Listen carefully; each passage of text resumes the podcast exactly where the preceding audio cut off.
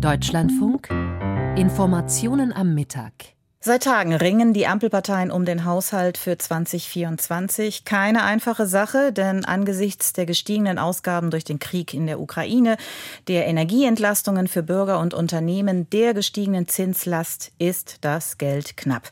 Die Wünsche der Minister und Ministerinnen, die bleiben aber groß. Der Streit hat sich längst zugespitzt und hinzu kommt, beim Haushalt 2024 soll die Schuldenbremse des Grundgesetzes tatsächlich wieder voll greifen, denn die Ausnahmejahre seit Beginn der Corona Corona-Krise, die sind vorbei.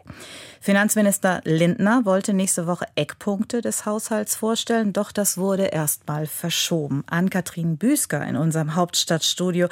Was ist denn jetzt der aktuelle Stand beim Haushaltsstreit? Ja, der muss in irgendeiner Form gelöst werden und im Moment ist noch nicht so ganz klar, wie das Ganze vonstatten gehen soll. Er werde einen Vorschlag für das weitere Vorgehen machen, so hat es Christian Lindner im Interview der Welt am Sonntag gesagt. Er hat aber auch noch mal ganz klar festgezurrt, er werde ins, erst dann ins Kabinett gehen, wenn er einen realistischen Etatentwurf habe. Und damit erhöht er natürlich auch den Druck auf seine Kabinettskolleginnen und Kollegen. Diese müssten aus seiner Sicht ja auch ein Interesse an einer raschen Einigung haben, da ihre finanzwirksamen Projekte ja ohne Haushalt nicht vorangetrieben würden. Übersetzt heißt das, wer Geld will, der soll sich kompromissbereit zeigen. Ja, und es gibt ja noch so einige weitere Streitpunkte, vor allem in der Verkehrspolitik. Haben sich Grüne und FDP da so richtig verhakt? Wie geht es denn da jetzt weiter? Auch das ist eine sehr gute Frage. Wir haben da ja eine Vielzahl von schwierigen äh, Momenten, nenne ich sie jetzt mal. Die FDP blockiert beispielsweise auf EU-Ebene die Einigung in Sachen emissionsfreie Autos ab 2035. Das ist das, was von der Partei als Verbrenner aus ähm, gewertet wird. Hier ist, kann Deutschland im Moment sich nicht positionieren, müsste sich im Ministerrat äh, enthalten, weshalb die Entscheidung auf EU-Ebene im Moment nicht angesetzt ist. Die wurde verschoben und noch ist vollkommen unklar, äh, wann eine Entscheidung da fallen wird. Es gibt wohl derzeit Gespräche zwischen der Kommission und dem Verkehrsministerium, aber unklar, wie es ausgehen könnte.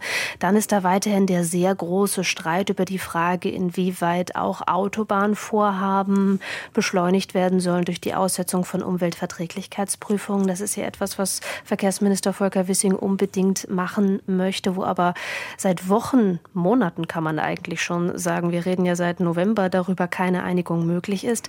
Das ist eines der vielen Themen, die auf die Liste kommen werden beim Koalitionsausschuss, der sich ja am 26. März treffen wird.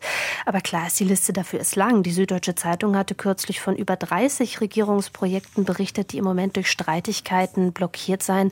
Und SPD-Co-Parteichef Lars Klingbeil, der hatte jetzt am Wochenende auch auf einer Veranstaltung von SPD-Abgeordneten gesagt, äh, das, das gehe so nicht. Streit sei legitim, Diskussionen seien legitim, aber man man müsse jetzt auch ein bisschen deutlicher vorankommen. Aber ganz klar ist, dass gerade die FDP ähm, in den vergangenen Monaten noch mal ein größeres Bedürfnis zur Profilierung innerhalb der Bundesregierung entwickelt hat. Mhm. Und da sind wir ja auch genau schon bei dem Punkt. Die FDP hat sich ja bei so einigem quergestellt, auch bei dem, was eigentlich mal im Koalitionsvertrag vereinbart wurde. Und manche sagen ja sogar, die FDP mache so etwas wie Oppositionsarbeit innerhalb der eigenen Regierungskoalition. Was treibt denn die FDP da so herum?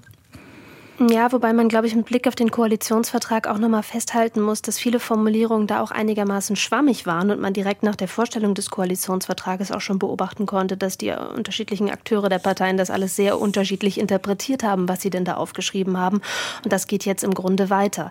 Nach den Niederlagen bei den äh, letzten Landtagswahlen aus Niedersachsen ist man rausgeflogen aus dem Landtag. Berlin jetzt kürzlich auch zieht die Partei für sich das Fazit, dass sie sich mehr profilieren muss. Wolfgang Kubicki hatte am Berliner Wahlabend Abend ja noch gesagt, die Zeit des Appeasement sei vorbei. Also mehr Profilierung wird von einigen als Weg gesehen, aber nicht von allen. Das zeigte sich jetzt am Wochenende auch beim Parteitag der FDP Niedersachsen. Da sagte beispielsweise Parteimitglied Patrick Aurora. Ich muss ehrlich sagen, Streit wird nicht gewählt. Und für Streit werden wir auch nicht gewählt. Oder auch Nadine Sayer, Vorsitzende der Jungen Liberalen in Niedersachsen. Wir müssen aufpassen, dass die Verneinungsformel nicht zum Markenkern der FDP wird.